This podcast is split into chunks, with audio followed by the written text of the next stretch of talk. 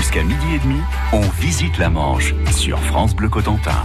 Cette semaine, Lionel Robin est à Saint-Val-la-Hougue en compagnie d'une historienne, Annick Perrault. Nous sommes aujourd'hui sur le site de la Hougue, là où s'élève une tour fortifiée, œuvre de, Beau, de Vauban sous Louis XIV. Cette tour est entourée d'une vaste enceinte et du côté de la terre, ce fort de la Hougue est défendu par un large fossé. On est enfin arrivé devant cette fameuse porte aux dames. On est même à l'intérieur, on est derrière puisqu'elle donne sur euh, la baie directement sur la mer. Oui, on est dans ce redan. Hein. Redan, c'est une, une excroissance de fortification.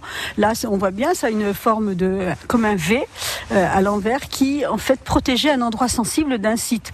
Et on voit bien que c'est un endroit sensible puisque en bas, là, mmh. caché là-dessous, il y a une porte. Ah c'est la porte qui permettait de rentrer du port qui se trouvait ici, puisque le port de Saint-Val jusqu'en 1850 hein, était, se trouvait là, qui permettait de passer donc du port dans le fort. D'où la porte aux dames.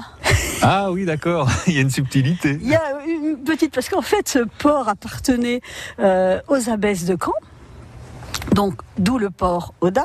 Elles percevaient euh, différentes, euh, on va dire, rétributions, différentes taxes, la taxe sur les bateaux, le posage des bateaux, sur les marchandises. Et, puis, quand est arrivée la Révolution, bah, abolition des, droits féodaux. Et ce qui s'est passé, c'est que bah, les gens comprenaient plus très bien pourquoi la porte qui permettait de rentrer dans le fort s'appelait la porte aux dames. Alors là, ça a donné naissance à un tas de légendes, et en particulier la, la, plus prisée, c'était que c'était l'endroit où de nuit euh, certaines belles venaient rendre visite aux soldats qui étaient dans le fort. Mais non, ça s'appelle la porte aux dames en raison du port aux dames, et ce sont les abbesses de Caen qui d'ailleurs ont donné, dont une a donné son nom à, une, la principale rue de Saint-Va, la rue de Verru. Madame de Verru a donné son nom à la rue de Saint-Va. Allez, on va descendre l'escalier. Alors là, on arrive de l'ancien port de Saint-Valahougue au 19e siècle et nous montons vers la fameuse porte aux dames que voici qui a été euh, refaite. Hein. Nous sommes dans le Redan dont on parlait un petit peu plus tôt.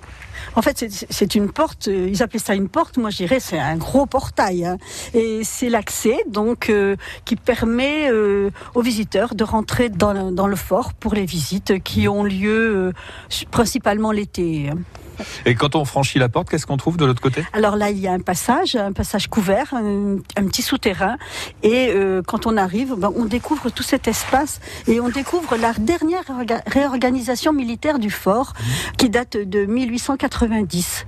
Donc on a une batterie ouest qui protégeait euh, la baie, une batterie est et derrière la tour, une batterie sud. On voit la place, l'empiètement des, canons, mhm. et en cheminant, il y a même un canon, le dernier canon en place sur la structure, et qui est un canon euh, de 1892. Oui, et 1892, eh bien, c'est l'année de l'alliance franco-russe pour faire face à la triple alliance entre l'Allemagne, l'Autriche-Hongrie et l'Italie à l'époque. D'ailleurs, quatre ans plus tard, une escadre russe arrive à Cherbourg et le tsar, Nicolas II en personne, est reçu par Félix Faure, le président de la République. Mais ceci est une autre histoire. France Bleu, partenaire du Paris Grand Slam de judo. Du haut niveau et du grand spectacle avec les meilleurs judokas internationaux venus des quatre coins du monde. Rendez-vous les 9 et 10 février à l'Accor Hotel Arena de Paris. Offrez-vous le meilleur du judo. Le Paris Grand Slam de judo 2019, c'est sur France Bleu. Toutes les infos, le programme et les vidéos sur francebleu.fr. France Bleu Cotentin. Il est midi sur novembre et le soleil peut attendre que j'ouvre un peu les yeux sur toi. Je me fous de ce que tu penses, moi je parle à l'évidence. Nous ne passerons pas l'hiver cette fois. Il est midi sur novembre, je t'ai perdu dans la chambre, la pire en désert. Crois-moi. J'ai déposé des cendres dans le cendrier des anges.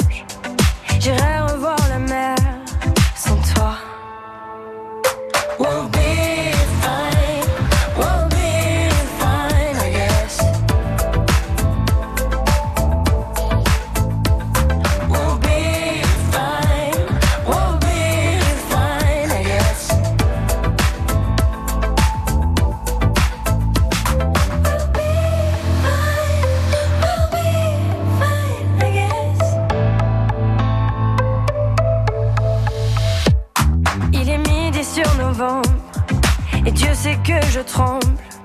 Tu dois te réveiller sans moi. Il est midi sur novembre. Nous ne partirons pas ensemble. Mon cœur a décidé pour toi.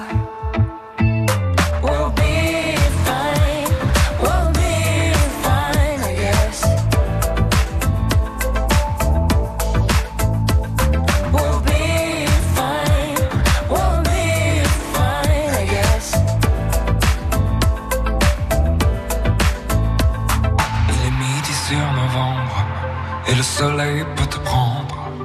Que j'ouvre un peu les yeux sur toi.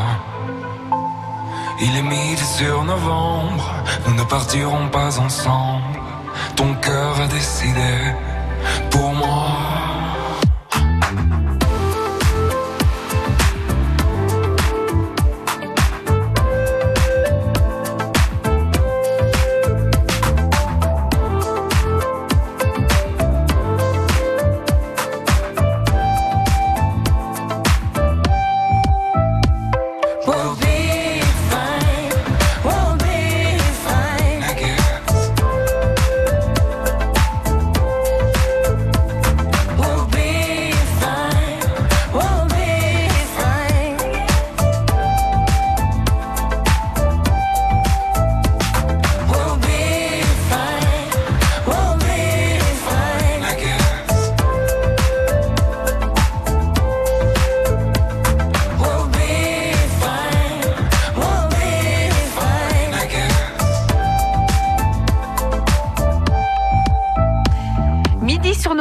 Louane et Julien Doré sur France Bleu. Suivez le guide, on visite la Manche sur France Bleu Cotentin. Et aujourd'hui avec Lionel Robin, nous sommes sur la côte est du Val de Serre à la découverte du site de la Hougue et de sa célèbre tour Vauban. La tour de la Hougue, construite en même temps que celle de Tatiou, à 3 km de là, est inscrite depuis 10 ans maintenant au patrimoine mondial de l'UNESCO. Avec Annick Perrault, qui est historienne, eh bien, nous sommes au pied de cette imposante construction bâtie sur les plans de Vauban à la fin du XVIIe. Alors euh, tour de la Hougue, qui tient son nom en fait du rocher sur lequel elle se trouve. En scandinave, ogre, euh, H-A-U-G-R, c'était une hauteur, donc euh, un promontoire. Et on voit bien donc l'élévation de la tour qui, celle-ci est plus une tour d'observation que, que de défense par, par rapport à celle de, de Tatillou, mais euh, elles sont construites toutes les deux sur le même principe, c'est-à-dire que au rez-de-chaussée, il y a ce qu'on appelait des magasins.